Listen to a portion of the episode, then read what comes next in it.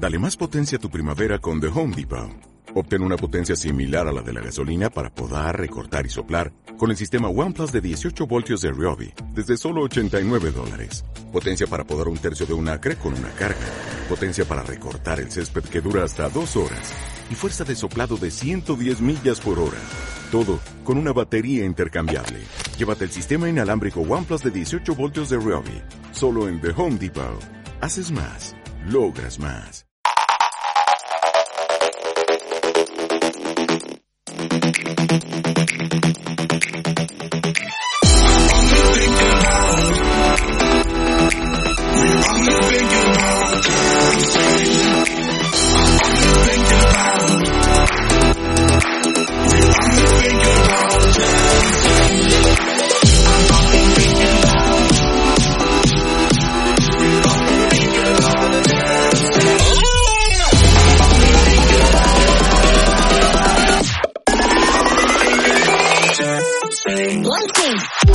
Bienvenidas y bienvenidos una vez más a Onda Pixel, el podcast radiofónico de Pixel Critic, el programa que llega cada fin de mes en el que repasaremos la actualidad del sector del videojuego y daremos espacio a la industria local. ¿Qué tenemos hoy, Eloy?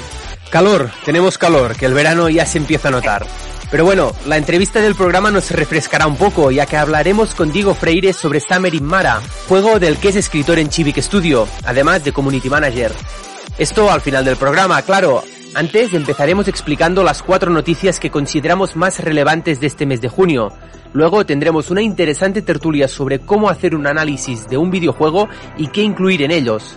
Y más adelante un reportaje sobre el desarrollo de ARMS, aprovechando su tercer aniversario y la inclusión de Min Min en el plantel de Super Smash Bros. Ultimate. el podcast viene cargadito hoy, la verdad. Pues nada, démosle vidilla al asunto. Mi compañero es Eloy Puigfarrey, yo soy Mark Josana y esto es Onda Pixel. ¡Empezamos!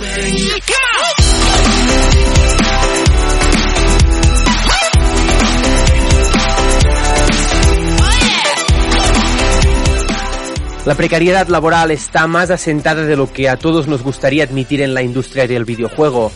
Es precisamente por ello, para visibilizar esta situación, que durante este mes se ha popularizado en Twitter el hashtag GameDevPaintMe.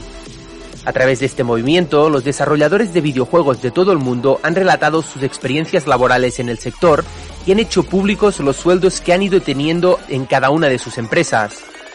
Un buen ejemplo es el caso de Katie Kironis, desarrolladora que empezó trabajando en 2011 como becaria en Electronic Arts a razón de 34 dólares por hora y que actualmente, como diseñadora en Riot Games, cobra más de 164 mil dólares anuales. Sin embargo, en España las cosas son diferentes, en especial las cantidades. Uno de los desarrolladores patrios que hizo pública su historia fue Carlos Gurpegui, miembro de Brainwash Gang, en su caso, relata cómo estuvo cobrando 1.200 euros durante seis meses en Syndicate, hasta que la empresa cerró por un escándalo y todavía le deben 1.000 euros. Actualmente, en Brainwash Gang no están cobrando un salario porque llevan un año con gastos por un caso judicial relacionado con las propiedades intelectuales de algunos de sus juegos, y cuando llega algo de dinero se reparte equitativamente entre todo el equipo. Con la intención de aunar todos los testimonios posibles y hacerlo de forma anónima, un grupo de miembros de la industria española organizaron un cuestionario para recoger testimonios de la precariedad laboral. En la hoja de cálculo resultante de este trabajo, que es pública para todo el mundo y que podréis encontrar en la descripción de este podcast, se recogen sueldos de empresas nacionales como Mercury Steam, Novarama, Deconstructim o Ubisoft. Pero no solamente se ha visibilizado la precariedad de la industria del desarrollo de videojuegos, sino que la prensa especializada también ha participado en un movimiento similar con el hashtag GamePressPaidMe.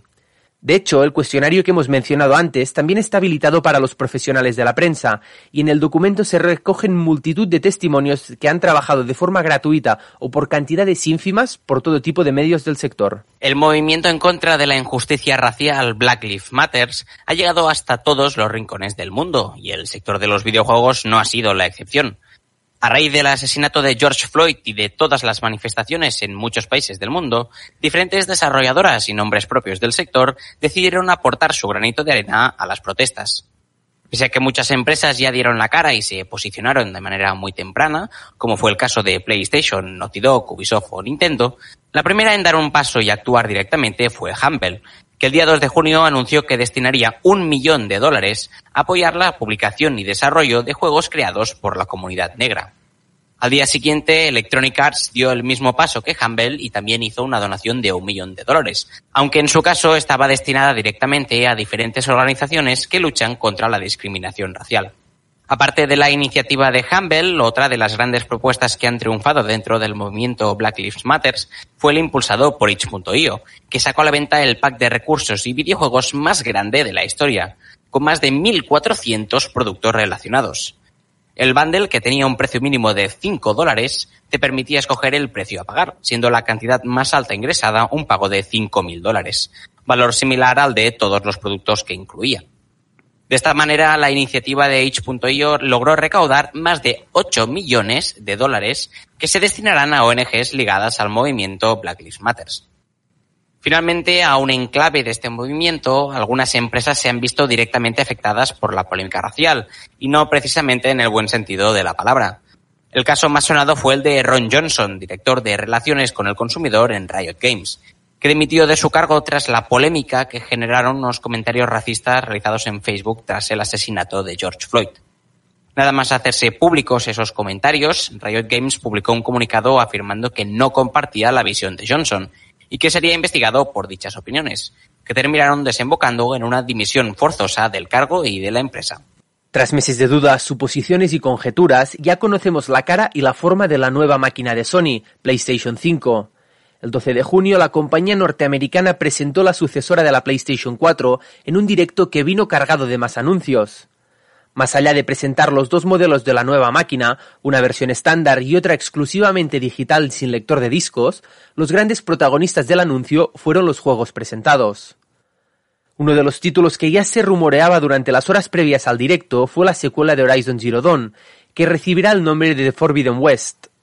Pese a que no se conoce la fecha de salida aún, lo más nuevo de Guerrilla Games aterrizará directamente en la quinta PlayStation, junto a otros grandes nombres como Resident Evil 8, Hitman 3 o el esperado remake de Demon's Souls, a cargo de Bluepoint Games. Aparte de los nombres que siempre resuenan en directos de este estilo, el evento también nos dejó algunas propuestas interesantes, como la vuelta de Ratchet Clank, nuevas IPs como Kena, Bridge of Spirits y Stray, o, como no podía ser menos, el port para PlayStation 5 de Grand Theft Auto 5.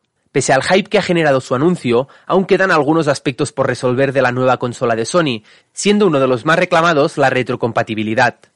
Aunque Sony ya ha anunciado que está trabajando en hacer compatibles más de 4.000 juegos de su predecesora, PlayStation 5 contará de salida con solo un centenar de los principales títulos de la actual generación de consolas, que se verá claramente superada por la nueva máquina con un salto abismal en lo que a componentes y potencia respecta.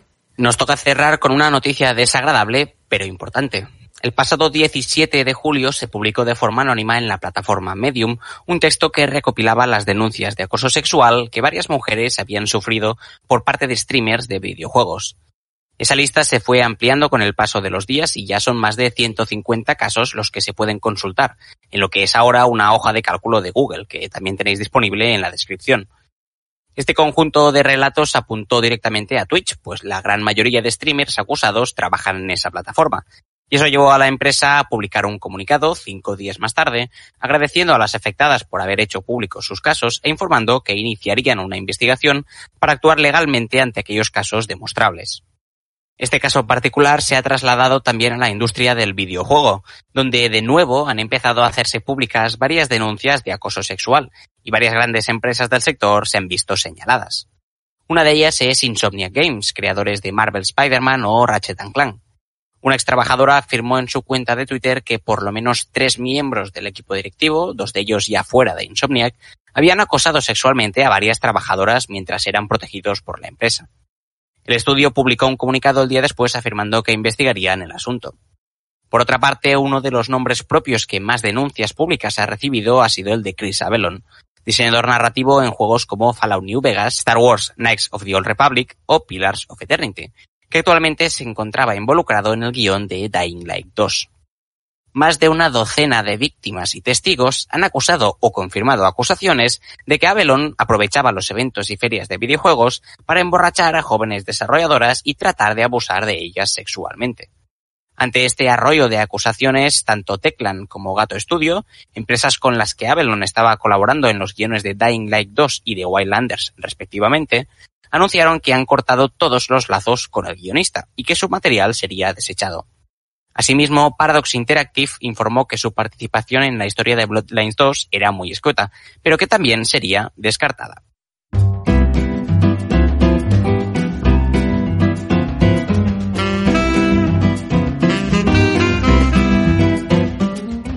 Cuando pensamos en la prensa del videojuego, muchas veces nuestra mente se dirige específicamente a un tipo de publicación concreta, los análisis. Pero, ¿qué son exactamente los análisis de videojuegos? ¿Existe un solo tipo o es un formato moldeable? ¿Deberíamos aspirar a otro tipo de contenido, a una manera distinta de valorar los videojuegos? Hoy estamos aquí para responder a este tipo de preguntas, pero no lo vamos a hacer solos. Tenemos con nosotros a tres profesionales de la prensa del videojuego que seguro que pueden darnos testimonios mucho más interesantes. En primer lugar, nos acompaña hoy Sergio González, redactor en Medistation y Games Tribune, entre otros medios. Bienvenido al programa, Sergio. Hola, muy buenas a todos y muchísimas gracias por, por la invitación. Hola también al, resto de compañeros y, y, bueno, pues vamos a, a ver un poquito de qué se trata esto de los análisis. También está aquí con nosotros Débora Rivas, codirectora de Technoslave y a la que podéis leer en sitios como Bern o Anait Games. Empiezas a ser habitual en las tertulias, ¿eh?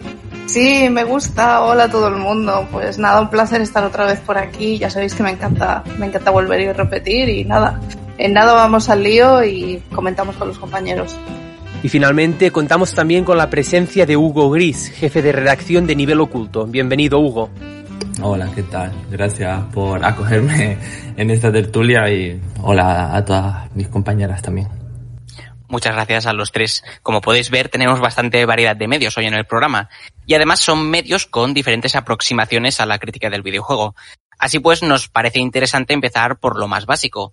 ¿Qué entendéis vosotros que es o que debería ser un análisis de videojuegos? ¿Creéis que usamos la denominación correcta? Sí, eh, bueno, respondiendo en primer lugar a la pregunta, desde mi punto de vista se hace un mal uso de la palabra análisis en, todos los medios en general porque creo que un producto cultural no se puede analizar, se, se reseña o, se critica. Si nos ceñimos al fin y al cabo a, a, la denominación literal de la palabra. Creo que sí que se hacen reseñas, es decir, creo que, que hay muchos mal llamados, o bueno, o ahí ya depende de cada uno, análisis, sí que se reseñan correctamente, es decir, sí que se está haciendo un ejercicio de, de crítica bastante bastante interesante y, y, creo que al final eh, el análisis, pues, eh, como no deja de ser una uh, fotografía de lo que te espera en, en, ese producto cultural y que tiene que ser eminentemente subjetivo, eh, creo que, que debe ser llamado de esa otra manera. Por lo tanto, creo que no, no se hace un buen uso de la palabra análisis. Eh, tampoco me preocupa demasiado el, culpable, es decir, el motivo por el que se denomina así, pero creo que sí que estamos a, tiempo, o que nunca es tarde, para, para revertir esa denominación y, pasar a considerarlo como lo que realmente es, ¿no? Si realmente queremos considerar al videojuego como un producto cultural.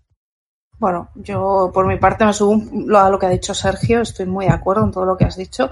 Además, yo puntualizaría también que mmm, se usa la palabra análisis como un cajón desastre, en que vamos metiendo todo tipo de textos muchas veces y a pesar de que todo el tema de entre comillas, analizar videojuegos ha evolucionado, porque ahora tenemos críticas muy distintas y diversas y tal, que seguramente después comentaremos, eh, seguimos empleando la misma palabra, análisis. Es como, creo que no, de alguna manera, por un lado, no creo que sea correcto y por el otro lado, creo que nos hemos alejado bastante en general ahora en la prensa de videojuegos de, de, de este término. Entonces, sí, considero que quizá deberíamos de revisar todo esto en general. Como he dicho antes, Sergio, no, no es cuestión de buscar culpables, pero sí cuestión de, de, implementar ciertos cambios y saber lo que tenemos entre manos, ¿no? Bueno, me toca a mí ahora mojarme, ¿no? Eh, bueno, yo creo, ah, estoy bastante de acuerdo con lo que están diciendo, eh, pero sí con algunos matices. Creo que eh, la terminología de análisis es más una cuestión de como una herramienta de trabajo, una manera de enfrentarse a una obra cualquiera o, cualquier tipo de objeto en realidad. Porque lo mismo se puede analizar un videojuego que un libro, que un edificio de arquitectura, que es como algo que yo a, aprendí a hacer mi carrera por mi formación de arquitecto y tal, en fin, todo esto. Pero sí que creo que en, en esa idea de, o sea, creo en esta idea de Débora de como el término paraguas de análisis, de, bueno, le llamamos análisis, aquí metemos un, todo tipo de textos, pero al mismo tiempo creo que hay como un proceso inverso en el que eh, hay como un tipo de texto más o menos canónico que se ha convertido en esa idea de análisis que tenemos, sobre todo en, medios más o menos generalistas que vienen también de una tradición de una prensa que cuando yo era más joven era en papel, en fin, como un, un tipo de texto de como una fuerte tradición estructuralista que, que convierte una metodología en un objeto textual, que la metodología es dividir el, el, el objeto de estudio en diferentes partes. En el caso del videojuego, tradicionalmente han sido, yo que sé, el videojuego, la, esa, lo, lo, los gráficos, la banda sonora, la historia, todo esto. Y, y, te lo presenta eso como si fuera una cubitera con apartados que no llegan del todo a conectar, van comentando uno a uno, pam, pam, pam, como un listado, hasta que al final llegan a una conclusión que, que incluso muchas veces está supeditada a esa división. Te dicen, pues los gráficos mmm, tal, visualmente no sé qué, pero la historia está guay o algo así. Entonces creo que sí que hay un tipo de texto que para mí no es muy interesante, pero que existe, que, que podría estar eh, definido por, el, por lo que es análisis. Otra cosa es eso, la utilidad o, el interés que podamos tener a estas alturas de vida de, de este tipo de textos, que supongo que ahora discutiremos. ¿De qué manera os preparáis un análisis o una crítica de un videojuego? Y cuando lo escribís, ¿os ceñís a una estructura concreta o dejáis que el texto se acomode al juego? Bueno, eh, creo que aquí depende también mucho de, del medio para el que vayas a analizar ese videojuego en concreto, que vayas a hacer la reseña de ese videojuego. ¿Por qué? Porque al menos en mi experiencia no tiene nada que ver cuando hago un análisis para... Bueno, tampoco es correcto decir que no tiene nada que ver, porque tiene mucho que ver. La cuestión es, eh, el que cambia realmente eres tú y tu manera de afrontar ese texto sobre el papel. Eh, por las líneas editoriales y, las líneas de, estilo de cada, de cada medio. Eh, por ejemplo, eh, yo en Mary Station hago los análisis de una manera, en GTM hago los análisis de otra forma y en el país de otra manera radicalmente distinta. Ahí es donde sí que eh, se puede eh, incurrir en, en, diferentes metodologías porque al final eh, tú como profesional te tienes que saber adaptar también a, a, al medio salvo que eh, sea tu propio blog y puedas hacer lo que, lo que tú quieras, ¿no? Pero eh, al final la manera de afrontar un análisis en la mayoría de casos eh, sí que hay puntos en común, ¿no? Y entonces yo siempre lo hago en primer lugar, tratando de no influenciarme de, de, nada de lo que tengo a mi alrededor, sobre todo si es un, un, producto que está bajo embargo, es decir, que no tienes ningún tipo de referencia externa de, de personas que ya lo hayan analizado antes y que la información es más bien escasa. Y sobre todo trato de, mm, por un lado, ser sincero conmigo mismo, eh, tener siempre una preparación y una documentación previa eh, muy grande. No me gusta enfrentarme a un, a un juego sin conocer nada detrás de lo que ha habido en, ese desarrollo. Es decir, una cosa es que eh, yo pueda analizar un videojuego del que haya preferido no ver tráileres, haya preferido no ver aspectos de su jugabilidad, que es algo que me gusta hacer también porque creo que aporta cierta magia a la experiencia, pero sí que me gusta conocer el contexto. Y a partir de ahí, pues eh, podemos hablar de, de, de, manías, podemos hablar de, de, costumbres. Por ejemplo, yo acostumbro a tener siempre una, una, libreta y con un bolígrafo ir apuntando cosas. Y, y, bueno, pues también poner en contexto el género al que pertenece ese videojuego, porque no es lo mismo analizar una aventura narrativa que hacer un, un género de plataformas, ¿no? Creo que cada título individual pide de, de, una metodología distinta, eh, independientemente de cómo vayas luego a plasmar ese texto. Y también yo creo que demanda un poquito de espontaneidad por tu parte, que, que, que vayas dejándote llevar por, ese videojuego, porque al final eh, volvemos a lo mismo, es un producto cultural que tiene una visión y que tiene una, perspectiva en, en base a, los pensamientos de unos eh, desarrolladores y me gusta ponerme en su, en su lugar, ¿no? En, en, lo que me han querido ellos transmitir para a través de esa visión poder ofrecer yo la, la mía propia y poder ofrecer al final al lector, que es a quien me dirijo, un, uh, un texto, una reseña lo más eh, justa posible con lo que es el, el, producto, ¿no? Es decir, tener en cuenta si un juego se ha analizado por 500 personas, 50 o, o tan solo 5, eh, en qué estado llega ese producto, eh, qué aporta al medio, qué aporta a ese género. Y al final, pues una suma de factores que creo que al final cuando eh, tú terminas ese análisis, que eso también forma parte de metodología, eh, no me gusta analizar un juego nada más terminarlo, me gusta sopesarlo, no me gusta hacer las cosas en caliente y creo que, que también la experiencia te va ayudando a ti mismo a crecer como profesional día a día para, para ir no sé si la palabra más correcta es analizar mejor, pero al menos sí analizar de forma que te sientas tú más cómodo contigo mismo para que luego eso también lo pueda sentir el, el lector que te lee.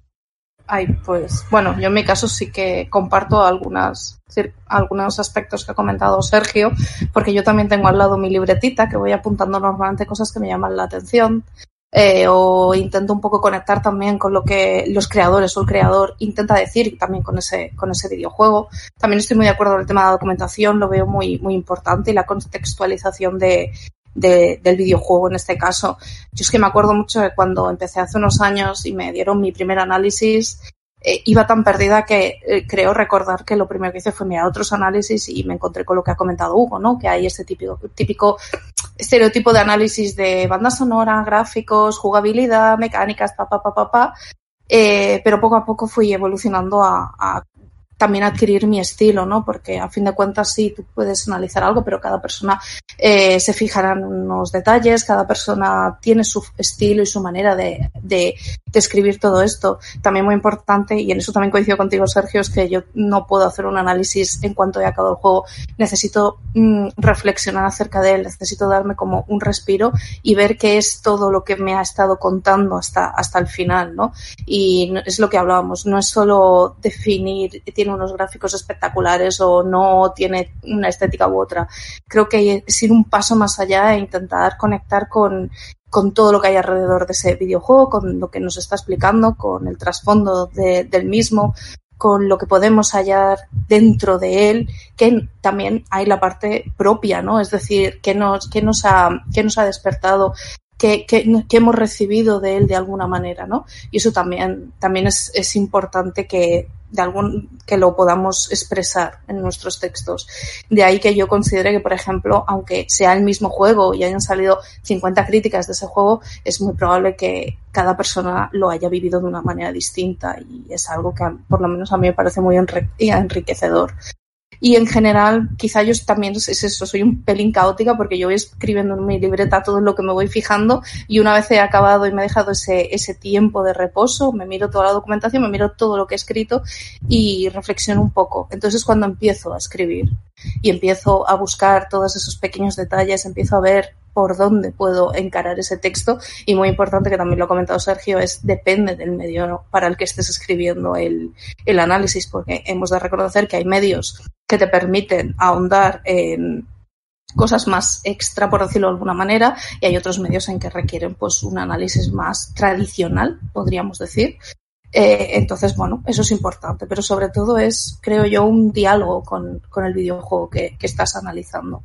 En mi caso, eh, a nivel de metodología, o sea, evidentemente hay como una diferencia de base eh, con ustedes, porque yo no tengo un trasfondo periodístico. Mi entrada al, a la crítica de videojuegos, yo me considero crítico de videojuegos en este sentido, no, o sea, no soy periodista, no nada de esto, simplemente crítica de videojuegos y mi punto entrada es a partir de empezar a escribir crítica arquitectónica y doy el salto, por diferentes motivos que no vienen al caso. Pero eh, para mí, o sea, el, el, proceso de crítica es como un, un, un, proceso de obra personal, es como un encaje personal mío en el medio, que es que va de texto en texto, que es transversal y que sí es como constante. Para mí, o sea, cuando enfrento un juego concreto, leo todo lo, lo que haya sobre ese juego que me parezca interesante a, a partir de personas a las que sigo, periodistas, eh, gente que me influye y demás, pero cualquier cosa que leo, cualquier peli que veo, cualquier movida, siempre está como pensando. Yo tengo como eh, un archivo, no un archivo, sino un programa de estos de notas, no sé, el Evernote creo que es, y siempre hay como, mmm, yo que sé, leo un libro, el otro día estaba leyendo como un libro sobre teoría de cuerpos y tal, y es como, vale, me, me, hay siempre como ramas, ¿no? Esto se va al vídeo de Pathologic, esto se va a The Last of así todo el rato. Es, es, como un proceso constante que, que de, del que no salgo nunca, porque es como, para mí, lo importante del trabajo del crítico es son las líneas de trabajo, sus reflexiones, las maneras en las que se encaja de manera personal en un circuito en el que lo importante es el, choque entre posiciones, creo, aunque no, no siempre ocurra de la manera que debería ocurrir. Ahora, dentro de lo puramente material, quizás sea por, por la manera precaria en la que lo hago, porque todos estos temas de es mucho trabajo, es mucho tiempo, es poco dinero, bueno, tampoco hay como margen para dedicar, por ejemplo, todo este tiempo del que hablaba Sergio, de, documentarse muy bien y demás, para mí no tengo mucho margen para hacer algo así. No sé si lo haría, pero no, no tengo mucho margen para hacer, para, para tener un proceso así. Pero sí que hay, tengo como diferentes herramientas que me gusta para poder para tener como una visión general primero de, de, qué es el juego o qué cree el juego que es, por ejemplo, algo tan sencillo como ir a, a, una, a la descripción que tenga en Steam. Ver qué dice el juego que es y luego contrastarlo con lo que yo, con, con mi experiencia como jugador. Luego lo, lo mismo, anotar cosas en, en la libreta.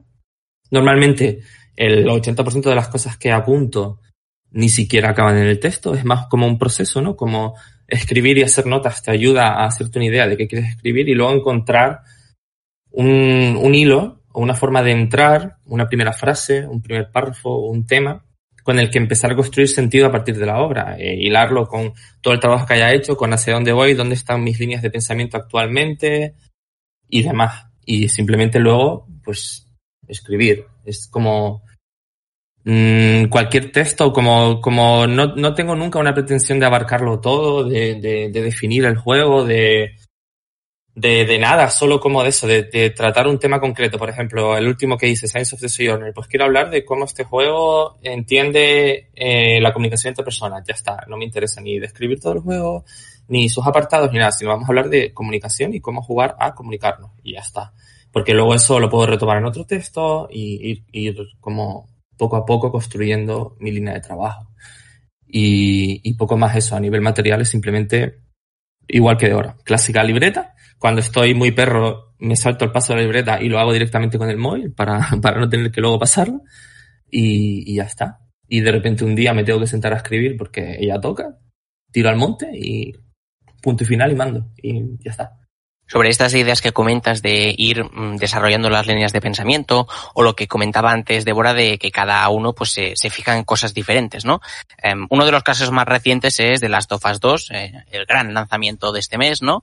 Que tuvo sus polémicas tanto antes del lanzamiento como estos últimos días. Eh, en el caso previo, um, todo el tema de, de, del crunch y la explotación laboral que se desveló y luego um, la idea de esta de la presencia de personajes del colectivo LGTB, que cierta parte del público, pues, digamos que ha reaccionado de una manera concreta.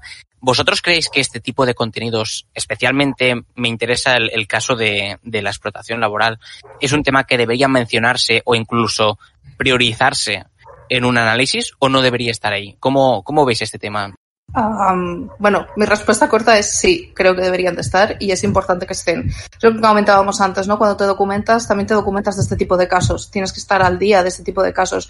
Me parece muy interesante que no solo hablemos del videojuego en sí, sino de todo lo que rodea a ese videojuego, ¿no? Y de todo lo que ha pasado con esa compañía mientras estaba, se estaba haciendo el juego. También de lo que comentabas antes, ¿no? Si, por ejemplo, hay temáticas que este videojuego está intentando tocar, como en el caso del LGTB y todo esto, me parece excelente y estupendo y tiene que estar en ese texto texto me parece imprescindible, porque es, es lo que hablamos, ¿no? Es, es un, ¿Por qué tenemos solo que analizar en sí el videojuego? Yo creo que deberíamos de poder ir más allá, porque de alguna manera estamos también hablando de esa industria que hay detrás. Estamos hablando de un producto que ha salido en unas condiciones, que ha salido de un equipo y de un estudio y también deberíamos ser conscientes y proponer al público, al lector o lectora, que también pueda ver esa otra parte, que no es solo un videojuego en que oh, pasas unas horas con él o con la protagonista o el protagonista y, y ves una historia o no, o, tiene, o estas son unas mecánicas, ¿no?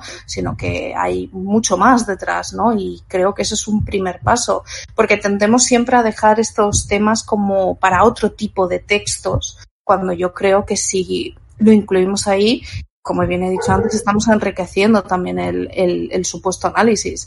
Y yo creo que sin esas condiciones laborales, sin ese equipo detrás, sin ese desarrollo, sería imposible que nosotros tuviésemos en, entre manos el videojuego que estamos analizando. Así que yo creo que es una parte más de los elementos que yo al menos sí que intento introducir en los análisis que hago.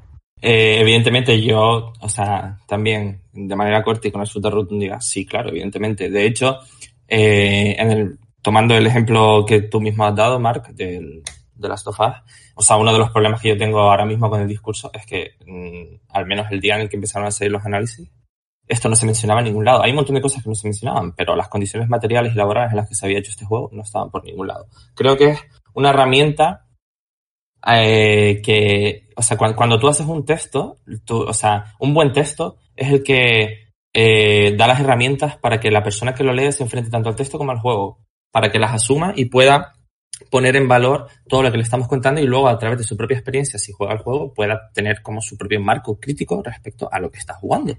Eh, si esto se omite, eh, evidentemente en cuestiones tan específicas, por ejemplo, como la monumentalidad de The Last of Us 2, eh, podemos acabar siendo excesivamente entusiastas y celebratorios con algo que tiene como mucha oscuridad detrás.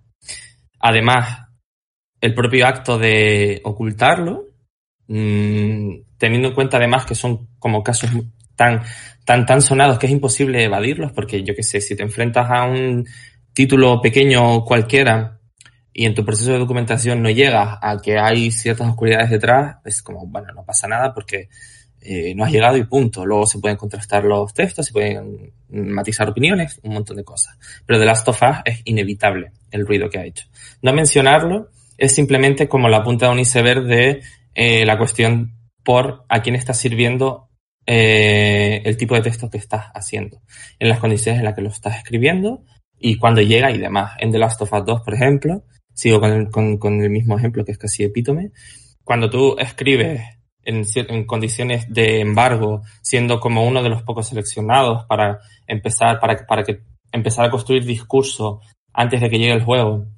Pero además, tus, tu, tu, las condiciones en las que lo estás haciendo de embargo te impiden hablar con total libertad de ciertos temas. Entonces no, ya no puedes, si quisieras, ofrecer como un, un, un texto más completo que, que, que englobase ciertas discusiones además encerradas en la maldita cultura del spoiler y no sé qué, de tener que criticar sin hablar de cosas concretas del juego. Toda esta movida, al final, ¿a quién está sirviendo? Al final, mmm, más que un análisis o una crítica, lo que estás haciendo es casi un public reportaje. Un, vale, este juego es maravilloso, porque normalmente cuando pasan casos como estos de que los textos llegan mucho antes que el juego, incluso una semana o más antes.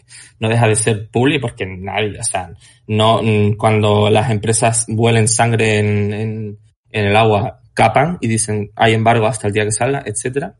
Al final, ¿a quién está sirviendo el texto? Si no puedes hablar de casi nada, si llegas antes de tiempo, si eres uno de los pocos seleccionados, si no mencionas las condiciones en las que la empresa que da eh, ese privilegio ha hecho su juego. Bueno, creo que es evidente que es como ser eh, es, es casi una complicidad con esas condiciones. Entonces, evidentemente hay que mencionarlo, pero también hay que plantearse muy bien y muy fuerte por qué no se menciona. Bueno, eh, voy a dividir mi eh, argumentación en dos. Eh, por un lado, esto último, eh, precisamente porque me pilla bastante de cerca. Yo, en primer lugar, soy bastante partícipe de, quitar o eliminar las restricciones a la hora de valorar un producto cultural, porque creo que al final impide ofrecer esa fotografía inicial que comentaba más completa, más periférica, más, más global y más real al fin y al cabo. Ahora bien, yo no creo que el hecho, ni en este caso particular, ni en ninguno de los que yo me he enfrentado como, como profesional, um, sean tales como para convertirlo o aproximarlo en un public reportaje. En el momento en el que yo puedo hablar con total libertad de lo que me ha parecido el juego, si no me gusta puntuarlo mal. Eh, yo personalmente no he tenido ningún tipo de presión de ningún tipo uh, sobre tener que puntuar un juego de una manera que sea complaciente a lo que a lo que me a lo que cuadre, ¿no? Con la, con la compañía X que me suministre ese código para yo hacer la crítica, por mucho que haya publicidad en, en mi web. Y me consta que es así en, en, España, que es el, el, país que conozco donde, de prensa de videojuegos. Por lo tanto, yo no creo que, que una limitación a la hora de, de valorar una crítica eh, pueda aproximarlo al public reportaje. Eso depende más de, del trabajo que tú hagas con ese producto. Uh, ahora bien, insisto, yo eliminaría ese tipo de restricciones. Eh, cuando hay ese tipo de restricciones, tú también tienes un reto como profesional para saber abordar esa crítica sin entrar en el destripe. Y creo que, a juzgar por los textos que he leído, que son, no sé si he leído ya 40 análisis de, de The Last of Us Parte 2, porque me interesaba leer la opinión de muchos otros profesionales del medio, no solamente de España. Creo que se han hecho críticas muy buenas y ninguna de ellas ha incurrido, en, el, en, el, en los destripes. Y por supuesto, ahora también me estoy escuchando muchos podcasts donde se habla de, de destripes, de este caso particular que creo que es en el que estamos pensando todos uh, ahora mismo, ¿no? De Last of Us Parte 2. Y luego, eh, respecto a la inclusión o no de, de las condiciones laborales en las que se ha desarrollado un videojuego, Eh, a mí lo que me gustaría decir en primer lugar es que los medios de, mm, especialmente los medios grandes, que son los que tenemos una mayor exposición y tenemos un altavoz mayor, sí tenemos la responsabilidad y, la casi la obligación de hacer el ejercicio periodístico de, de, decir qué está sucediendo alrededor de ese videojuego en el plano de la actualidad. Es decir, hay que hacer noticias hablando de, de cuando hay una acusación a un desarrollador que ha reconocido que ha hecho esa mala praxis, sea cual sea.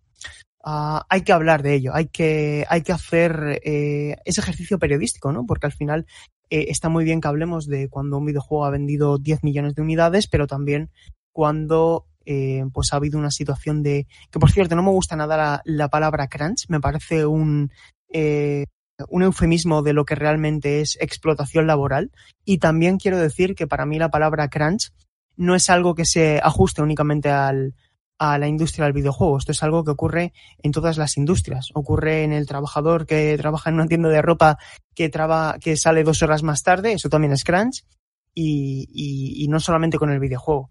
Ahora bien, mencionarlo dentro de la crítica, pues no lo sé si eh, es lo más adecuado. Eh, ¿Por qué? Y me explico por qué. Eh, me parece, me parece interesante el planteamiento porque me invita a reflexionar sobre ello. Eh, también digo que de mí no depende de que eso se haga, porque yo no soy el, director de ninguna de las revistas en las que trabajo. Pero aquí se dan dos circunstancias. Por un lado, que mmm, si se empieza a hacer, hay que hacerlo con todos los videojuegos, no se puede hacer solamente con unos. Además, por desgracia, no es de carácter retroactivo. Es decir, mmm, muchos otros juegos grandes que luego a posteriori hemos descubierto que han tenido crunch no se ha penalizado. Por lo tanto, eh, sí me parece bien que se incluya, sí me parece bien que se hable de ello, eh, pero no sé si eso debe afectar a la calificación final. ¿Por qué digo esto? Porque al final eh, el contexto en el que se ha desarrollado un videojuego, eh, bajarle la nota está también indicando que estás bajando o estás dando a entender que su calidad es peor que si tuviera una calificación menor. Y al final ahí estás también penalizando el trabajo de esos trabajadores, de esos desarrolladores. Eh, si un videojuego es excelente y al final tú estás dando una calificación peor a ese videojuego, pues al final estás también, eh, digamos, está siendo un jarro de agua frío para, para, para los desarrolladores que tanto esfuerzo han depositado en ese, en ese título. Por lo tanto, no estoy seguro, no estoy seguro, insisto, me parece un, un, planteamiento realmente interesante y que nos invita a la reflexión a todo el mundo. Eh, si se debería hablar de ello, eh, creo que hablar de ello sí, pero penalizarlo en la calificación no, no estoy seguro. Y definitivamente lo que sí que hay que hacer es uh, hablar, en este caso, por ejemplo, de The Last of Us Parte 2, que creo que además en España se ha hecho bastante bien. Eh, se ha hablado bastante sobre lo que ha ocurrido. También se hizo con GTA V, que creo que también, eh, no sé si convendremos en esto, GTA V fue, oh, perdón, eh, quería hablar de, de Red Dead Redemption 2, me he confundido con el otro título de Rockstar. Se empezó a visibilizar de una manera muy eh, pues muy extensible, ¿no? De, las condiciones en las que se desarrolla ese videojuego y a partir de ahí están saliendo a la luz muchos más casos y para que sigan saliendo hay que denunciarlos. Pero insisto, no estoy seguro de que sea la crítica el, el contexto más adecuado para, para ello, porque al final en la crítica a mí me gusta enfocarme más en el, en el producto en sí y no tanto eh, si la penalización debe, debe incurrir en el, en el resultado final del producto, ¿no? Ahora que mencionabas el tema de la calificación, Sergio, en Miristation o Anait Games publicáis los análisis con nota, mientras que en nivel oculto decidisteis ya hace un tiempo quitarlas. Para ir cerrando esta tertulia, ¿cómo condiciona el hecho de tener que dar una nota a los juegos a la escritura de un texto así? ¿Qué opinión tenéis de ellas? Estaba pensando, es que estoy como pensando sobre la marcha, si alguna vez he tenido que poner alguna nota a un videojuego y creo que no si alguien de repente escucha esto y me dice, sí, lo pusiste aquella vez, bueno, no me acuerdo. Pero, eh, no sé, es que no lo entiendo. Me parece como, o sea, insisto, o sea, como tengo que ser aquí como muy específico en el hecho de que no intento como eh, ir en contra de nadie ni de ninguna práctica en concreto, ningún medio en concreto, sino simplemente como la idea de nota a un videojuego me parece como algo arcaico, algo, insisto, eh, como no, si yo me enfrentara a eso, de, yo qué sé, ahora, el último juego que haya jugado, eh, The Last of Us 2 o el, el Science of the, of the Sojourner, lo que sea, ¿cómo le pongo una nota? No tengo ni idea. O sea, ¿qué significa un 8? ¿Qué significa un 9? ¿Qué hago? ¿Le pongo notas por separado, de nuevo, bajo este mm, proceso de división en apartados de un videojuego y le pongo una nota a cada cosa, rollo gráfico, sonido, tal, no sé qué, como hacían como, como yo crecí leyendo en las hobby consolas, que le ponían como notas así y, luego hacían una media. Eh, creo que el objetivo de, al menos la manera en la que yo escribo, en la manera en la que yo tengo como una construcción constante de presencia dentro del circuito a través que, que, que va mucho más del análisis. No, no estoy como muy de acuerdo con esta idea de, como ni siquiera con el planteamiento de si una, una crítica tiene que mencionar las condiciones materiales y de elaborar de un videojuego o no, por, como, como si hubiese una diferencia de contextos cuando yo creo que no la hay. O sea, somos como personas que tienen una presencia transversal y que hacer crítica es el, el, los tweets que haces, la manera que te posicionas, que reaccionas, que escribes en un determinado momento y que todo eso va sumando y crea una presencia. Entonces, mmm, a la hora de poner una nota, o sea, si yo me enfrento a un texto de una manera determinada, de, quiero tratar este tema, quiero explorar la construcción de sentido a partir de ciertos elementos que tiene este juego que me interesan y que ulteriormente me parece como una experiencia videolúdica interesante o no. ¿En qué varía? ¿Y, cómo puedo yo eh, calificar eso de un 7, de un 8, de un 9, de un 2? Eh, es algo que no sé cómo hacer y, o sea, como con total honestidad, no, no, lo, no lo entiendo, no, nunca me ha interesado saber si un juego tiene más o menos nota, de hecho, creo que muy habitualmente es un terreno que se usa de manera destructiva, por ejemplo, otra vez de las Tofas 2, con esta movida de Metacritic, o sea, no, no, se me ocurre algo más absurdo que Metacritic a estas alturas de la vida, pero ahí está. Ahí eh, se usa como herramienta por parte de un sector reaccionario, homófobo, bla, bla, bla, para de, intentar destruir un juego, porque tenemos como esta idea de que hay que crear un, un marco de, val de valoración de un juego para que cualquier persona que lea sea capaz de valorar, como entender un, una valoración numeral, cuantificable de un videojuego que creo que no es lo interesante. Creo que eh, en nivel oculto no sé si no sé si las tenía en algún momento cuando yo entré no las tiene, lo único que hacemos es recomendar o no recomendar. Y muchas veces, bueno, a lo mejor no muchas, pero alguna vez he recomendado juegos incluso que a mí no me han gustado, pero que creo que es interesante por, por tal o cual motivo experimentar mmm, alguna cosa. Por ejemplo, el, último DLC de Frostpunk que salió, no me gustó nada. El tratamiento que, que hace de, cierto espectro ideológico eh, que, maneja ese juego. Y, me parece un, una obra muy cuestionable por eso, pero mi intención es decir, vale, lo recomiendo porque lo interesante para mí es que cada uno se, se, se enfrente a eso. Y entonces hablemos. La crítica creo que es interesante y útil cuando provoca discusiones, cuando crea eh, temas de conversación transversales y crea un clima en el que podemos como intentar entre todos repartirnos y construir herramientas de creación de sentido y de crítica respecto a prácticas empresariales que están como cada vez más a saco contra a, a, intentando definir nuestros hábitos de consumo cultural, que ya tener que usar la palabra consumo es, es, terrible. Sin más, sin ir más lejos, el otro día Sony con sus lemas de Play has no limit y el futuro de los videojuegos. creo que la crítica debe ser eso, una, algo que dé herramientas para enfrentar esos discursos y esos posicionamientos y decir, espérate, el, el futuro no lo defines tú, lo vamos a definir entre todos. Por eso es difícil para mí contestar a lo de las notas mayas de esto. Es como no, no lo veo, no lo entiendo, no, no creo que sea útil y evidentemente es solo mi opinión y mi posicionamiento. O sea, no, sin más. Pues yo me sumo un poquito a lo que has dicho, Hugo, porque para mí todo el tema de las notas eh, es como encorsetar de alguna manera. Tampoco entiendo muy bien qué criterios siguen los, las personas que analizan y ponen una nota abajo. Y luego también hay el otro tema de que, yo qué sé, he visto muchísimos títulos a los cuales, yo qué sé, le ponen un 5 o le ponen un 6, pero a lo mejor está hablando de un tema que a otra persona, a otro jugador o u otra jugadora sí que puede llegarle. Así que es un, es un poco que no entiendo todo esto. Por suerte, creo, digo por suerte porque es mi, mi opinión, nunca he tenido que poner nota a ningún análisis. Los análisis que hago yo no, no tienen notas. En el, en el medio en el que estoy, bueno, dirigiendo, codirigiendo, tampoco tenemos notas, no las queremos, porque consideramos que eh, la, la persona debería ser capaz de poder leer ese texto y decidir a través de ese texto o de otros que vaya leyendo sobre, sobre el título si realmente quiere meterse o no en el videojuego. Así que para mí es que las notas mm, muchas veces solo sirven de que de bajar abajo y decir, uy, le han puesto un 8, le han puesto un 9, pues me lo voy a comprar. Y bueno, muchas veces, pues, lo que también estaba comentando antes Hugo, de que vemos el caso de Metacritic, vemos todo lo que está pasando alrededor.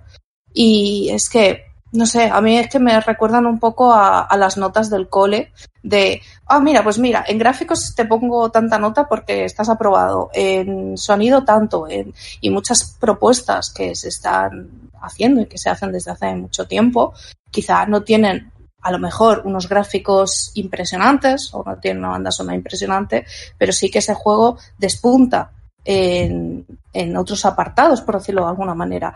Si solo nos si solo nos quedamos con esa valoración final, es como eh, ¿por qué nos quedamos con esa valoración, no?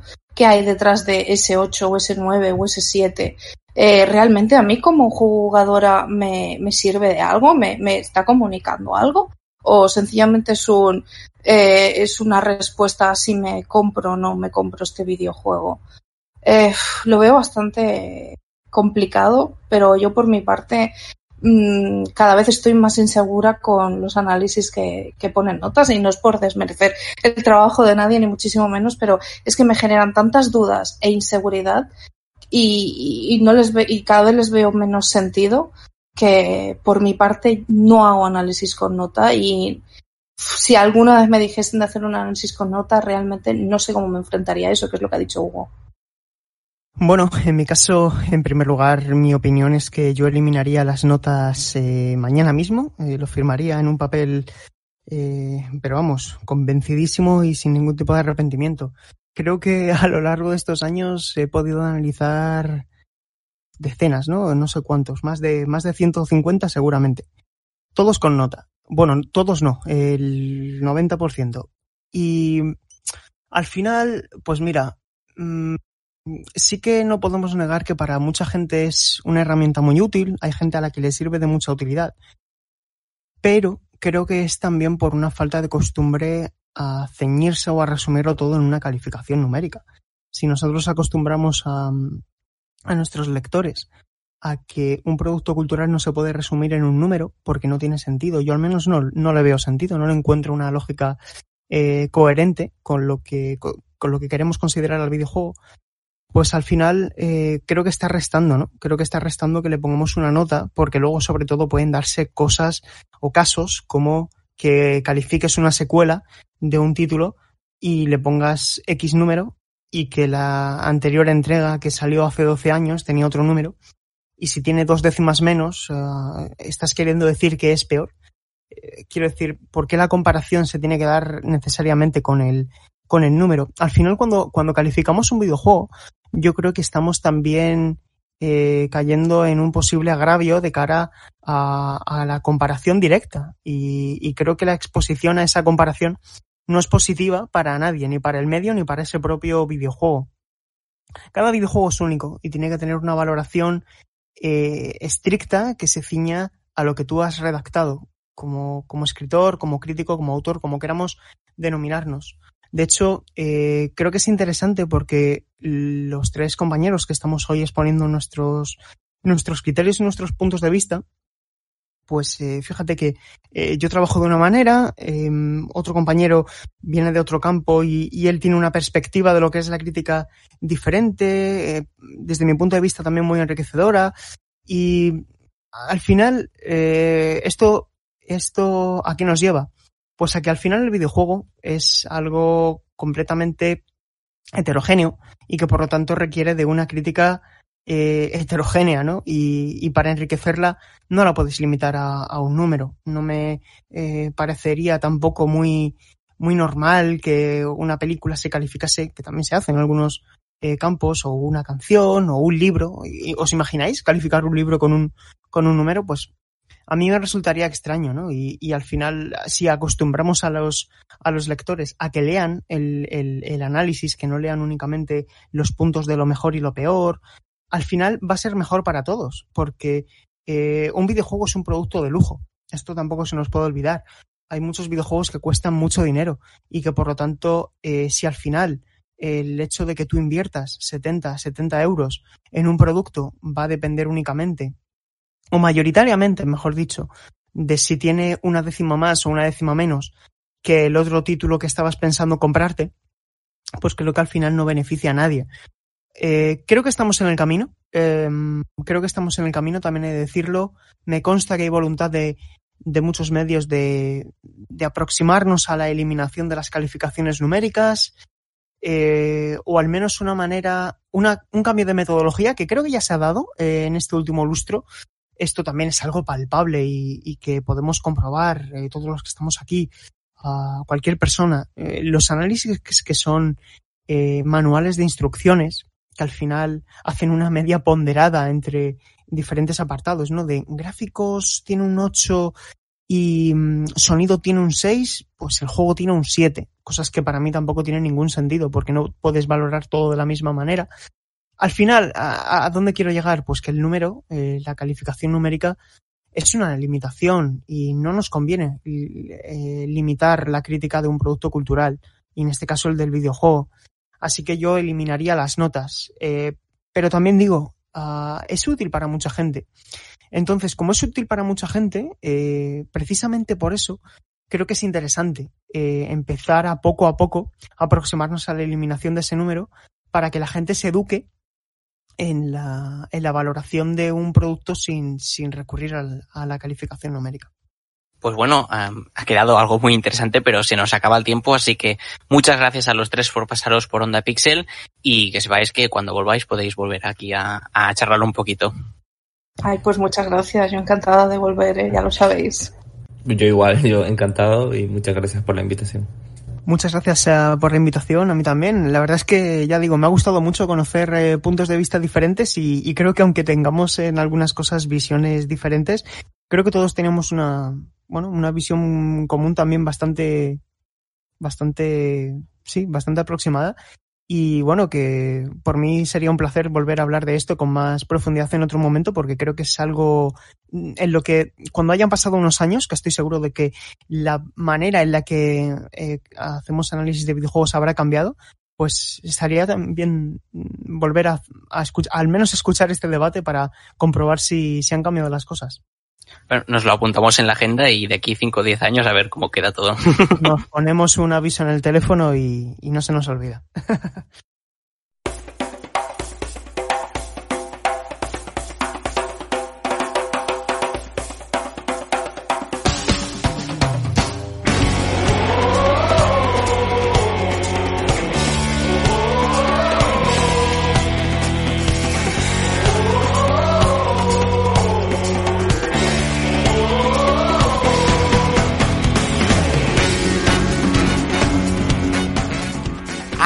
vuelve a estar de actualidad.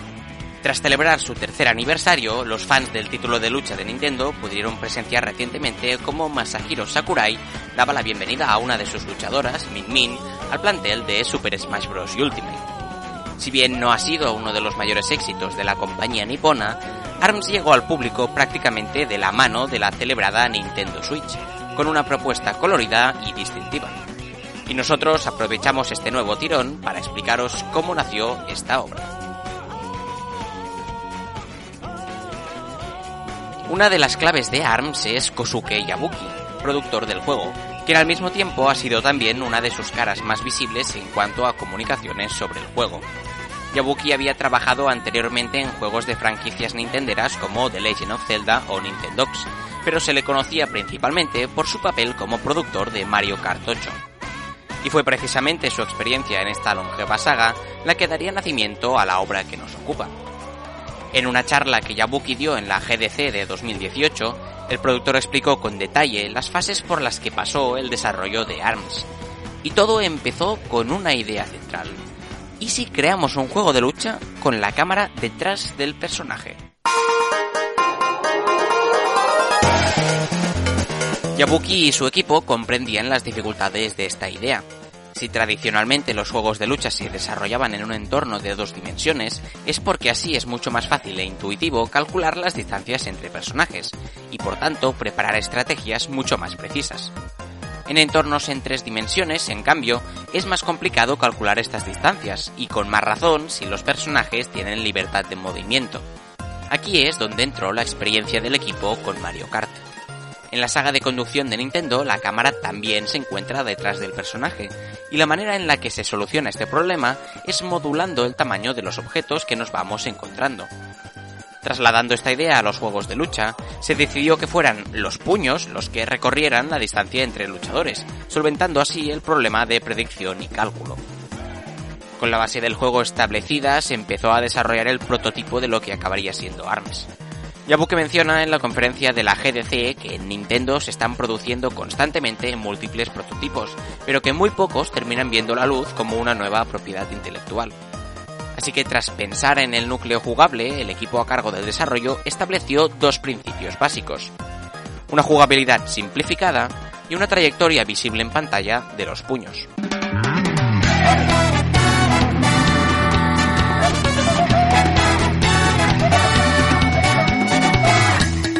La simplificación de la jugabilidad pasó por adaptar las bases de los juegos de lucha tradicionales a un control más intuitivo. En este sentido, el prototipo de los Joy-Con en el que se estaba trabajando para la futura Nintendo Switch encajaba de maravilla con el concepto del juego, de modo que ARM se construyó alrededor de los controles de movimiento de los Joy-Con. Además de esto, se sustituyeron los golpes ligeros, medios y pesados, habituales en muchos juegos de lucha, por diferentes tipos de puños que podemos seleccionar al empezar el combate, lo cual redujo el número de botones y acciones a memorizar durante la pelea, pero también mantuvo las decisiones tácticas. Además se introdujo algo parecido a un triángulo de debilidades. El escudo nos protege contra los golpes, pero nos hace vulnerables ante los agarres, mientras que estos, a su vez, pueden ser neutralizados con un golpe normal. La otra característica base del juego pasaba por visibilizar la trayectoria de los golpes. En aquel punto se tenía claro que los puños debían ser los que realizasen el movimiento, pero los intentos que habían hecho pecaban de falta de dinamismo se probaron más de 100 diseños distintos de personajes, variando las siluetas y los pesos de los cuerpos, hasta que se llegó a la solución idónea. Lo que tenía que desplazarse no era solamente el puño, sino el brazo entero. Y de aquí salió ARMS. El concepto de los brazos fue tan importante para el diseño que no solamente dio nombre al juego, sino que fue la base para diseñar sus personajes, en etapas iniciales del desarrollo se planteó la posibilidad de crear juegos con personajes de Nintendo, como Yoshi utilizando su lengua o Link su boomerang, pero rápidamente se decidió que debían ser nuevos personajes. Y con tal de ser originales se optó por pensar en objetos muy específicos.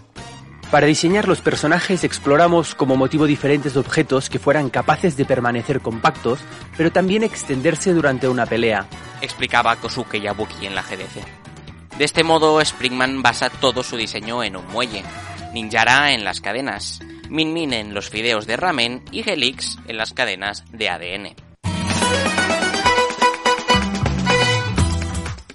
ARMS fue presentado junto a su consola hogar, la Nintendo Switch, en enero de 2017, y se publicó en junio del mismo año como uno de los primeros juegos de su consola. Su recepción fue ligeramente positiva, pero la crítica achacó al juego el reducido plantel de personajes y también las pocas modalidades jugables. Preguntado en Polygon sobre por qué ARMS no incluye campañas de historia para sus personajes, Yabuki contestó que prefirieron centrarse en balancear los personajes y en orientar el juego hacia el territorio competitivo. El juego salió al mercado con 10 personajes controlables y a lo largo de 2017 fue recibiendo varias actualizaciones, con las que llegó a aumentar su plantel hasta los 15 luchadores, que llegaron junto a nuevos estadios y puños para combatir. Sin embargo, a partir de entonces el soporte de Nintendo respecto a ARMS empezó a decaer. La obra no recibió nuevos contenidos o actualizaciones y la novela gráfica esperada para inicios de 2019 todavía no ha visto la luz.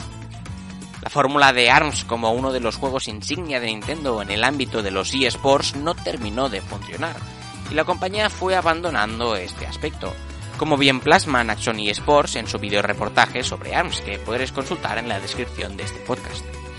Y con todo, ahí está Min Min como la próxima luchadora de Super Smash Bros. Ultimate.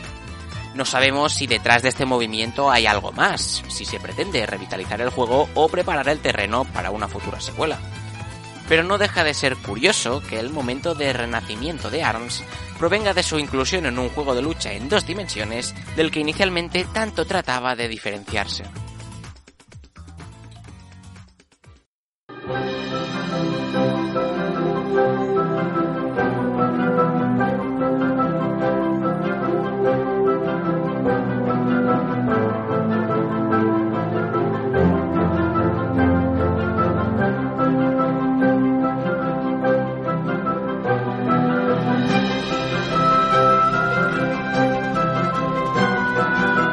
Uno de los nombres propios en el panorama nacional el año pasado fue el de Samerin Mara y del estudio valenciano Chivic Studio, que con una cuidada estética y una propuesta a medio camino entre el Farming Simulator y una aventura narrativa, encandiló a muchos en Kickstarter.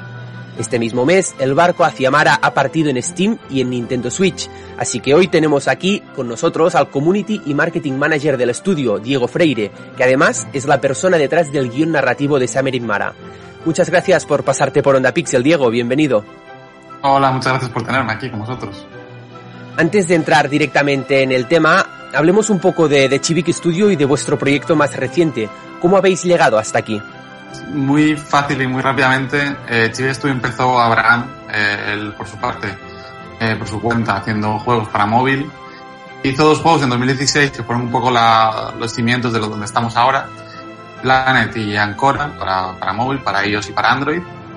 Y tras eso dio el salto ya a las consolas, a PS4 y, PC.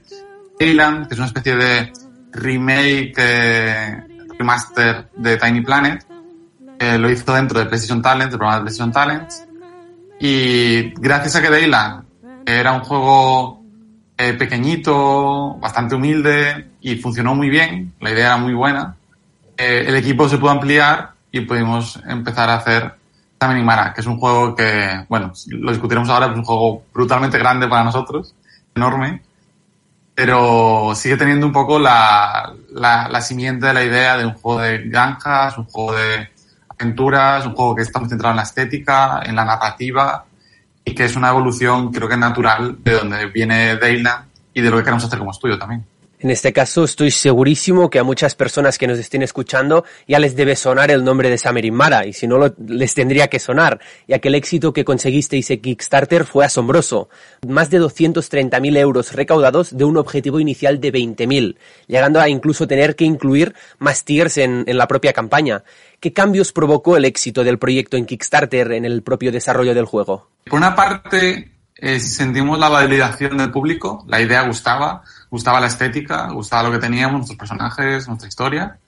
Después, aparte, nos alivió en cierto sentido. Aparte, también puso más presión porque teníamos más de 9.000 backers a los que les debíamos eh, un, un, juego bueno o al menos un juego divertido que les entretenga. Eh, y también cambió un poco el scope, el, el, tamaño de la producción del juego lo, lo ampliamos. Al principio teníamos seis islas pensadas, hemos acabado con 30 eh, y creo que ahí eh, es un típico caso de que casi morimos de éxito, de que vimos que la gente le gustaba tanto que no supimos dónde parar, en el sentido de, creemos que la gente le va a gustar un juego con seis islas, le va a gustar tres veces más un juego con 30. Sin embargo, un poco una distorsión de, éxito, la distorsión de cómo la gente nos veía cómo nos veíamos nosotros a nosotros mismos. Y entonces, este, este, estos casos y que todo el mundo durante un año me, nos haya estado preguntando por el Kickstarter como caso de éxito y demás, eh, creo que ha deformado un poco nuestra, nuestra visión y sobre todo nuestras capacidades. Deberíamos haber seguido la idea inicial de un juego más pequeñito, un juego más contenido, en vez de un juego tan grande como el que hemos tenido al final. Pese a todo, el, el feedback de los backers, en su, el 99% de ellos, es súper positivo. Y la mayoría están muy contentos con lo que han tenido y con lo que han apo apoyado. Con lo cual, eh, pese, a, pese a lo grande que ha salido el juego al final, trabajo para, para con ellos. Como comentas, en algunas ocasiones un gran éxito como este también acarrea una gran responsabilidad. ¿Las expectativas y el hype generado con el juego os ha afectado al estudio en algún momento durante el desarrollo? Nos ha afectado sobre todo ahora con el lanzamiento, porque durante el desarrollo no éramos quizá tan conscientes de, de ese hype o siempre postergábamos el momento de, bueno, ya lo, cuando, lo entreguemos ya veremos si el hype vale la pena. Entonces, durante la producción no tanto, nos ha ayudado muchísimo a nivel, por supuesto, moral y anímico, la gente nos apoyaba. Ha sido increíble, ha sido fantástico. Eh, era poner un tweet, era hacer cualquier tipo de comentario en nuestro Discord, ir a alguna feria. Siempre había alguien que venía y nos felicitaba o le, decía, le, le gustaba mucho nuestro juego y lo que estamos haciendo, nuestras ideas. Entonces, a nivel moral, era, ha, ha sido como combustible para, para, seguir tirando en los malos momentos, porque siempre hay malos momentos, en, en, los buenos para esforzarnos un poco más. Entonces ahí ha estado guay. Ahora que el hype se ha como consumado, digamos, de alguna manera, sí que he visto yo eh, gente que quizá esperaba muchísimo más. Quizá mejores generando hype. Eh, hemos sido buenos generando hype. Y, y no sé. Es algo que llevamos ya una semana, más de una semana discutiendo en el estudio. Eh, en realidad, al final la sensación que me queda es bastante positiva. O sea, el juego se está discutiendo, el juego se está hablando, el juego se está compartiendo. Hay cosas negativas, porque no podemos engañarnos, hay cosas negativas. Tenemos que asumirlas, tenemos que ser críticos con nosotros mismos. Y la crítica, de hecho, la, la crítica de, la, de prensa y de, y de backers y de jugadores, está ayudando mucho para distanciarnos un poco y de una manera fría ver realmente dónde podemos mejorar y qué tenemos que mejorar. Ahora sí, entremos un poco más en materia del juego. Jugando a Summer lo que salta a la vista sobre todo es la importancia que, que tiene la narrativa en el, en el, título. ¿Por qué decidisteis darle tanto peso a la historia de Koa? Creo que era algo que realmente Chivig, como estudio, como idea de juegos, estamos apuntando hacia ahí. En, en Dayland también era bastante importante los personajes, la historia que se contaba en Summoning Mara como que lo hemos duplicado el peso, o lo hemos duplicado incluso el peso. Los personajes, la narrativa tiene más, más carga, los diálogos son omnipresentes en todas partes. Y también creo que eh, al tener un perfil como el mío, que me he dedicado exclusivamente en ciertos momentos puntuales a la, a la narrativa, a los diálogos, a los personajes, eh, tenía un poco más de sentido y al final creo que hemos apostado por ahí y ha salido guay. En plan, la gente lo está valorando muy bien. Los personajes son muy buenos, el diseño de los personajes es muy bueno. Eh, a, a, nivel estético, a nivel artístico, son muy, muy buenos. Hemos conseguido que tengan cierta vida, más allá de la, de la estética.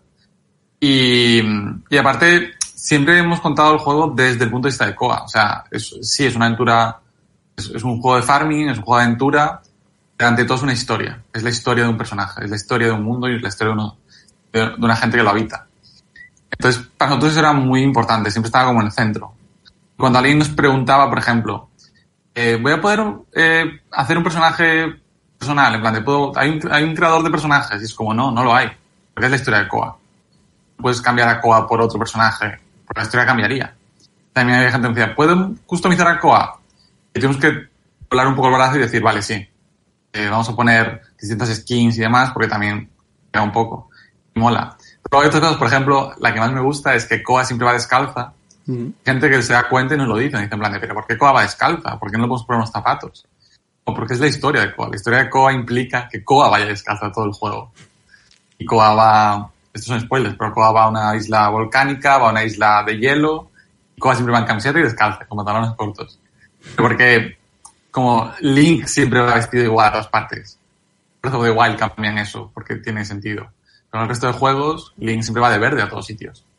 Y, y es por algo, es porque es la historia de, de un personaje en, en un sitio en un momento determinado. Entonces, para nosotros, repente cambia esa Koa por cualquier otro personaje, historia en sí misma cambia. En una historia con tantos personajes y con tanta interacción entre Koa y precisamente tantos eh, personajes y tantos diálogos, tú como escritor, ¿con qué problemas te encontraste a la hora de crear todas estas relaciones dentro del juego? No dan tanto problemas como limitaciones, y de hecho las limitaciones me ayudaron bastante a, a sacar eh, ciertos diálogos. Hay, un momento, me, me decía otro día un amigo que le, le hacía mucha gracia, que a veces el propio juego alude al hecho de que es un juego. Y, y hay, hay una misión donde tienes que llevar un horno ante, de un personaje a otro, y Koa dice, pero ¿cómo voy a llevar un horno? Y el personaje responde, te lo, te lo metes en la mochila y te lo llevas. No es tan difícil. Le hacía mucha gracia porque le hace mucha gracia ese chiste es un poco más meta, al final los acabé metiendo en el juego. Hay un momento en que Koa se queja de que está todo el rato haciéndole favores a todo el mundo, porque las misiones van de eso. Y, y la propia Koa está ya hasta las narices, en plan, de, ayudad a vosotros mismos un poco, dejadme en paz. Eh, entonces, ese tipo de limitaciones me hace mucha gracia jugar con ellas y ver dónde está la línea, en qué momento me estoy pasando de listo, en qué momento estás rompiendo demasiado la cuarta pared. Eh, sin embargo, sí que me hubiese gustado más los personajes tuviesen un poco más de eh, presencia física en el mundo. O sea, sí que están ahí, la pena es que están quietos, que no caminan y tal, que pudiesen quizá interactuar más entre ellos de alguna manera. Porque sí que es cierto que eh, he querido que se mezclen, que uno habla del otro, a veces aparecen juntos en, el mismo sitio, o discuten, o se odian, quieren, y para, eso para mí eso es muy importante, pero eso, me hubiese gustado más que el jugador tuviese una sensación física de, vale, este personaje está aquí, de verdad está, mueve y hace cosas. Un elemento que sorprende es la presencia de la lengua valenciana en la obra, con todos los textos traducidos e incluso un tema principal con estrofas en valenciano. ¿Esta característica la teníais clara desde un principio, teniendo en cuenta el objetivo de internacionalizar más el título en un sector con tan poca presencia de lenguas como puede ser el catalán o el valenciano? Eh, sí, o sea, Daylan está en valenciano ya. Eh, Mara lo estará dentro de poquito, la verdad, porque no no nos ha dado tiempo a hacerlo antes. Y, y de hecho, yo soy gallego y cuando entré en el estudio empezamos con Mara, dije yo también quiero, o sea, yo, si tú Abraham, nuestro, nuestro director, es, es valenciano y su lengua, creo que su lengua materna y su lengua principal es el valenciano. Y entonces, claro, para él tenía sentido que estuviese en valenciano. Hecho, me habla a mí a veces en valenciano y digo, frena un poco, que te entiendo, pero necesito tiempo para procesar esto. Eh, entonces, eh, yo le dije, yo también quiero tenerlo, tenerlo en gallego. Y para nosotros no, es un, no, no tiene tanto sentido, ¿cómo decirlo?, eh, comercial o, o capitalista en ese sentido. No, no lo hacemos para vender más juegos, sino que lo hacemos porque es lo que hemos mamado. En plan de, si yo de pequeño hubiese tenido un juego en gallego, si mi jefe hubiese tenido eh, un juego en valenciano de pequeño, ¿qué habría pasado? O sea, no, no podemos saberlo, no, no puedo aventurarme a decir que hubiese pasado, pero a lo mejor algo hubiese pasado, algo positivo hubiese pasado.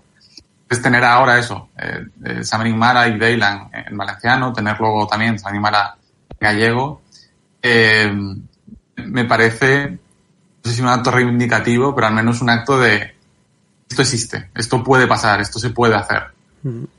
Porque Samarin Mara es un juego pequeñito, pues lo estamos haciendo nosotros por nuestra cuenta y, y queremos llevarlo a cabo. Y de hecho, la gente a veces se ríe y me dice, ¿y cuándo el vasco? Y es como, me fliparía. O sea, hacerlo en todos los posibles idiomas y tal.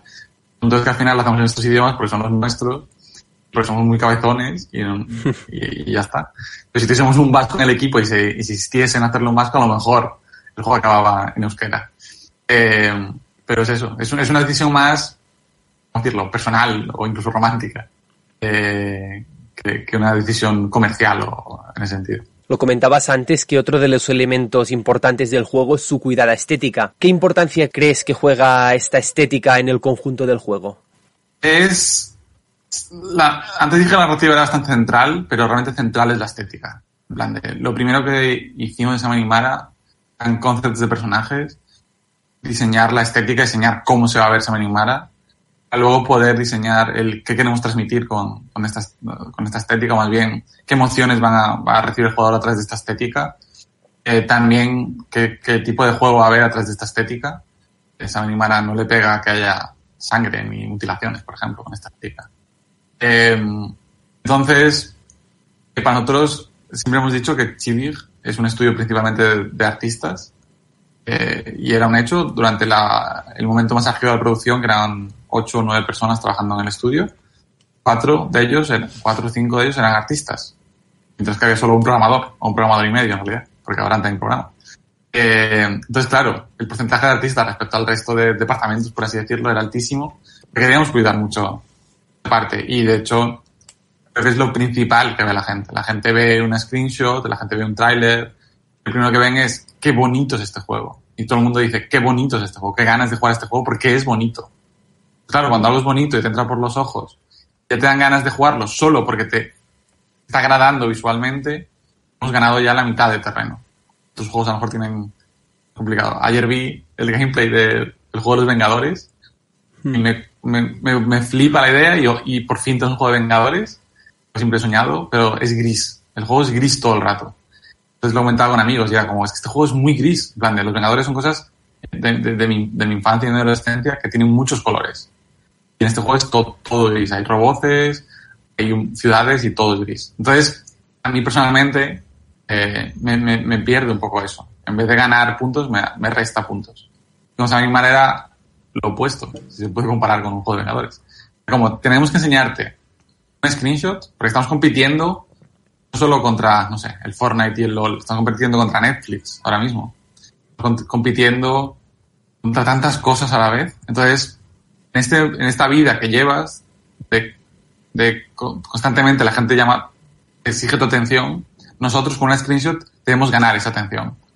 Por eso para nosotros es muy importante. Y luego ya vienes y te quedas porque la historia te atrapa, eh, te da buen rollo eh, navegar o caminar o lo que sea, ya viene después, pero claro, antes tenemos que engancharte de alguna manera. Pese a las claras influencias que tiene el juego de otros como Stardew Valley, como se puede ver en la mecánica de la pesca misma o Harvest Moon por su cuidado estilo artístico, personalmente me ha dado un poco la sensación de que el cuidado de la granja queda un poco en segundo plano, subordinado a la narrativa del juego. ¿Creéis que en este sentido el género se ha desviado un poco con lo que busca Samerin Mara? ¿Os habéis encontrado con algún comentario o crítica al respecto? Sí, esto lo comentaban eh, en, otro podcast, os voy a hacer un poco la competencia, pero en el podcast de, de Anaid lo comentaban eh, Víctor Chico Nuclear y Marta Trivi. Mm. Decían que es que hacer un juego de granja realmente tenemos como un género menor o un género más casual o de nicho, pero Marta, que se los ha jugado todos, es una experta en el tema, decía que es que es muy difícil. Y nosotros como desarrolladores hemos como no minusvalorado el género, pero antepuesto otras ideas, lo que tú dices. La narrativa o la estética la hemos antepuesto ante diseño mismo del feel o de la gestión de granja. Eh, y ahí, claro, eh, si, si bien es eso de Stadio Valley, yo, yo he jugado un poco, bastante hasta el Valley, o bien dejar el Moon, o incluso el Dragon Quest Builders, que es más un Minecraft, pero también tiene sus cosas. Eh, sí que es cierto que esos juegos son el 90% la parte de gestión y demás, y luego hay otras cosas. En nuestro caso, hay una gran... Hemos intentado como nivelar todo al mismo nivel, lo que sucede es que creo que la granja pierde un poquito. Eh, ¿Qué pasa? Eh, lo que he descubierto es hay gente que a lo mejor no viene tanto de esos juegos de granja, no son tan expertos en el nicho o no son decirlo, tan hardcore gamers del Stardew Valley o de estos juegos por el estilo, uh -huh. eh, le, no, no, no, les defrauda tanto, por así decirlo, no, no, no lo ven tan en negativo, la granja sea un poco más ligera o sea un poco más sencillita. Pasa eso con gente que lee en Discord o en Twitter o incluso amigos míos que no le han dedicado tanto tiempo a esto. Y sin embargo, el peso de la aventura, el peso de la narrativa, eh, es lo que les ayuda a continuar, es lo que les ayuda a seguir jugando. Como realmente en tu isla tú puedes ir progresando y puedes plantar árboles, puedes poner corralito para los, pollitos y el cerdo y tal, y ves una evolución en, en tu isla hogar, es como que les da alicientes para, para continuar. Entonces, creo que nuestro mayor pecado en, en este juego ha sido no entender lo difícil que es hacer un juego de este estilo. O sea, es muy difícil. En realidad todo, todos los juegos son muy difíciles y sobre todo cuando vas a un, un género tan explotado. Sería como hacer un juego de cartas, hmm. teniendo Magic y teniendo Hearthstone y sería como, vale, ¿qué, ¿qué, puedo aportar yo al género que estos juegos no tengan? Entonces es algo muy, muy complicado. Y claro, Stardew Valley eh, al final es un juego que ha roto fronteras, ha llevado el nicho más allá. Es un juego que lleva 5 o 6 años en evolución constante. Es lo mismo Stardew Valley cuando salió que ahora mismo. Han ido retocándolo mucho. Entonces, claro, el, el, asunto es ese, es que vamos a ser nosotros capaces de seguir trabajando en, en Mara para seguir mejorando cosas. Lo estamos haciendo. Ayer mismo, antes de ayer, sacamos un parche bastante importante para nosotros con, con cambios en la estructura del juego. Eh, entonces, creo que ahora estamos como eh, siendo un poco más conscientes de lo exigente que es el, el género de farming con, con, nosotros mismos. Y entonces no, lo tenemos un poco más en serio, quizá para el siguiente juego, o quizás eh, viendo cuáles son nuestros puntos fuertes y viendo cuáles son nuestros defectos, iremos a lo mejor abandonando un poco la, la granja de cara a algo más narrativo. algo, son discusiones, estoy aquí como haciendo un poco de brainstorming, pero son discusiones que estamos teniendo realmente en el estudio. En plan de, vale, el juego está fuera, hemos leído todo esto, la gente está diciendo esto. Está habiendo discusiones súper interesantes sobre el respecto, sobre el juego. Vamos a, vamos a tomarlas en serio y, y ver qué podemos hacer al respecto. Las críticas que comentabas antes al, al, juego han ido en este sentido. ¿Ha habido algún aspecto más que tengáis ya previsto mejorar o que estéis trabajando para mejorarlo en un futuro? ¿Por dónde han ido estas, estas críticas a Summer Mara? Hay cosas estructurales que no podemos cambiar ya eh, y hay otras cosas que podemos ir trabajando poco, poco a poco. Eh, de nuevas features o lo que es quality, quality life, en plan de mejorar la vida del jugador, mm. hacerle más fácil hacer cosas. Eh, en ese sentido vamos a intentar mejorar esas cosas. Por ejemplo, lo que decía, el parche grande que hemos sacado ha sido pues viaje rápido a islas y poder craftear y cocinar en otras islas que no sea la tuya, no tienes que volver a la tuya. Nuestra cabeza tenía sentido el ir y volver de tu isla cuando eran menos islas, cuando el mapa era más pequeñito. El mapa ha crecido, ese concepto de ir y volver se ha mantenido igual y no tiene tanto sentido ya. El mapa es tan grande. Eh, hay otras cosas que son más complicadas de, de, de, de conseguir. El, el, feel del juego, por ejemplo, eh, es más, es más activo, es más personal. Eh, he visto gente que le gusta, he visto gente que no. Quizá deberíamos pensar en la que no y ver cómo mejorar eso y molestar a la gente que sí. Claro, es tan, es tan, no sé, ir al detalle, es tan finar, es tan hilar tan fino, puede ser más complicado. O sea, creo que hay cambios gruesos importantes que, llevar a cabo antes. Eh, y claro, a la vez es un equilibrio muy fino entre ¿tiene sentido seguir trabajando en este juego o tiene más sentido hacer otro juego ya? O sea, tiene sentido saltar. De momento vamos a seguir trabajando en este, claro. Eh, ¿En qué momento podemos decir, vale, hasta aquí? O sea, intentado arreglar esa animara lo que hemos podido o seguir trabajando en esa animara todo lo que hemos podido, pero es momento de saltar al siguiente de ser conscientes de que, vale, este juego ha dado lo que ha podido dar, la gente le ha gustado, le, le ha flipado porque es, es, algo que está pasando. La gente que engancha con el juego nos han venido a decir que es una obra maestra, de los mejores juegos que he jugado este año, en los últimos años, no sé qué. Claro, la gente que engancha funciona muy, muy bien. Entonces, en qué momento podemos decir, vale, estamos, estamos contentos ya, estamos tranquilos, vamos a saltar al siguiente. Pero, no sé, no, no, no nos gustaría abandonar a parte del público que quiere que le guste y mm. cosas aún que no le enganchan del todo. Es algo que cuenta, que estamos leyendo mucho el feedback que nos están dejando y queremos seguir trabajando ahí. Pese a todo, el día 16 el juego ya salió a la venta en Steam y para Nintendo Switch, lo que significa que ya lleva unos días en el mercado. ¿Tenéis alguna cifra o aproximación de cómo ha ido y las sensaciones cómo, cómo las vivís desde el estudio? Es la parte más positiva de todas, eh, no sé si puedo decir cifras exactas, pero sí que puedo decir aproximaciones. Hemos vendido en una semana lo que queríamos vender en un mes. eh, es ya un, un éxito en ese sentido, a ese nivel. Eh, creo que era por lo, por lo que te comentaba antes, porque la gente lo ve y quiere jugarlo. Luego cuando lo juega, les enamora, no la acaba de enganchar, se decepciona del todo. Hay mucho tipo de, de valoraciones distintas. Eh, pero al menos hemos conseguido que la gente se interese por el juego, que la gente tenga en el radar. Entonces, lo que siempre digo, al final, una vez que sacas tu juego, has hecho lo que has podido y tienes que preocuparte por el siguiente. Eh, tú has, has- sacado este juego, la gente ya sabe quién eres, la gente conoce Chibir, ve de lo de, este juego, entonces lo importante ahora es, vale, de todo lo que hemos hecho con este juego, vamos a hacer que el siguiente juego tenga todas partes buenas, arreglar la- las más negativas.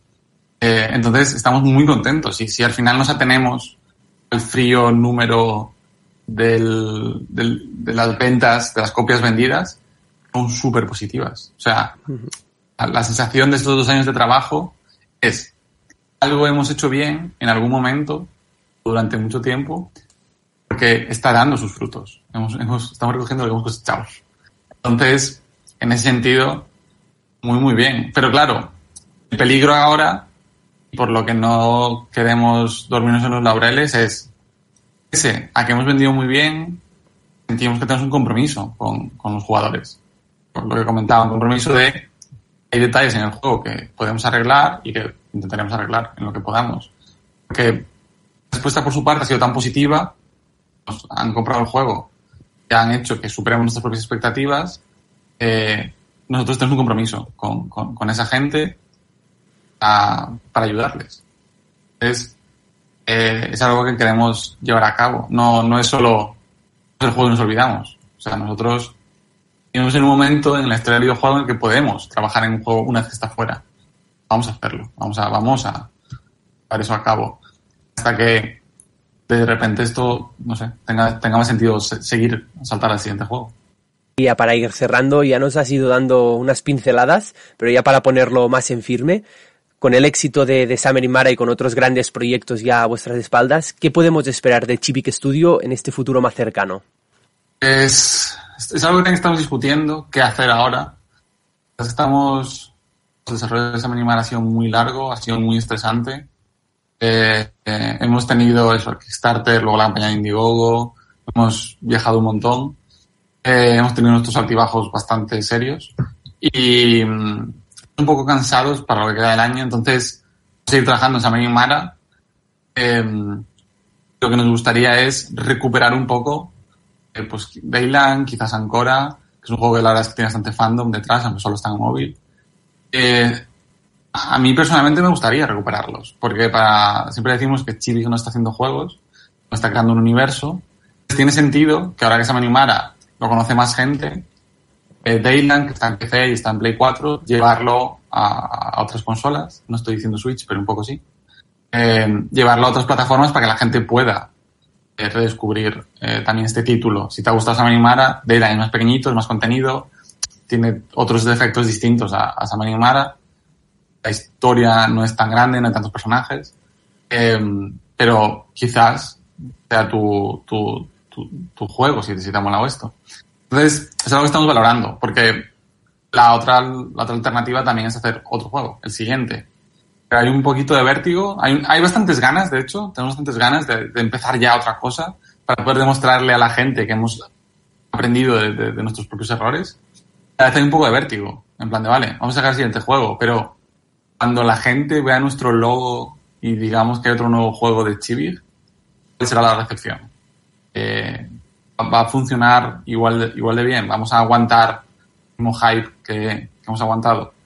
Entonces, claro, es un poco esa, maldición de bendición, maldición de, vale, vamos a poder vivir para otro juego que como indies que somos, siempre vivimos al juego. En plan de, si el siguiente juego fracasa, lo más probable es que chapemos, que no tengamos otra, no tengamos otra oportunidad.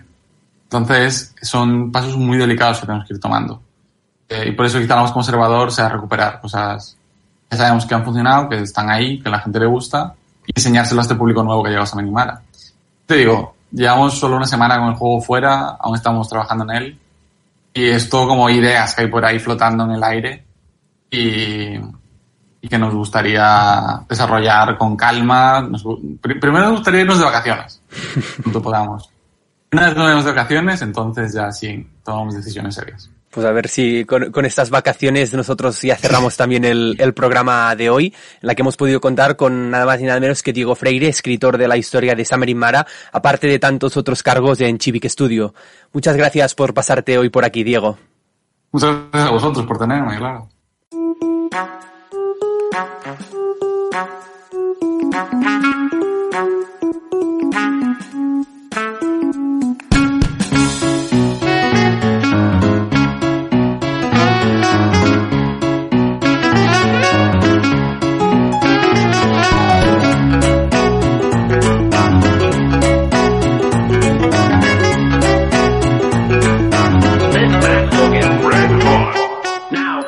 Y hasta aquí el décimo programa de Onda Pixel. Como siempre, esperamos que os haya gustado este nuevo episodio y que nos sigáis escuchando en los próximos programas.